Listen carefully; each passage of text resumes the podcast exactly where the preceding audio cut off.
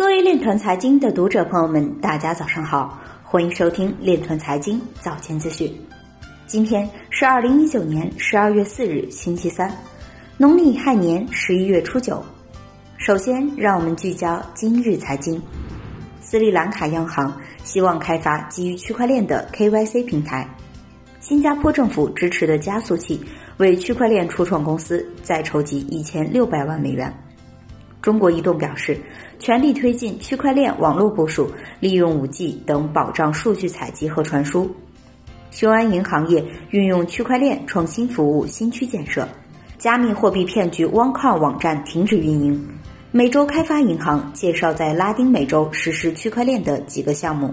有研究显示，顶级加密货币投资者绝大多数投资于交易服务和交易所。尽管价格波动。但二零一九年仍有一千一百五十万比特币处于休眠状态。新希望表示，已在区块链应用上取得有益进展，离大规模应用还有很大差距。阿里巴巴集团副总裁表示，信任是区块链带来的最大核心价值。今日财经就到这里，下面我们来聊一聊关于区块链的那些事儿。十二月三日，人民日报发表评论员观察文章。打好区块链发展应用题。文章表示，发展和利用区块链技术，必须坚持守正创新，回归技术应用的本源。从现实情况来看，我国在区块链领域拥有良好基础。国家对区块链的重视，为区块链技术发展与应用带来很大机遇。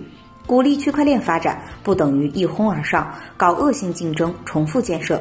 只有不断加强协同攻关，构建区块链产业生态。推动集成创新和融合应用，才能让好技术有好前程。从治理的视角出发，区块链技术应用对监管能力与水平提出了更高的要求。要探索建立适应区块链技术机制的安全保障体系，引导和推动区块链开发者、平台运营者加强行业自律，落实安全责任。要把依法治网落实到区块链管理中，推动区块链安全有序发展。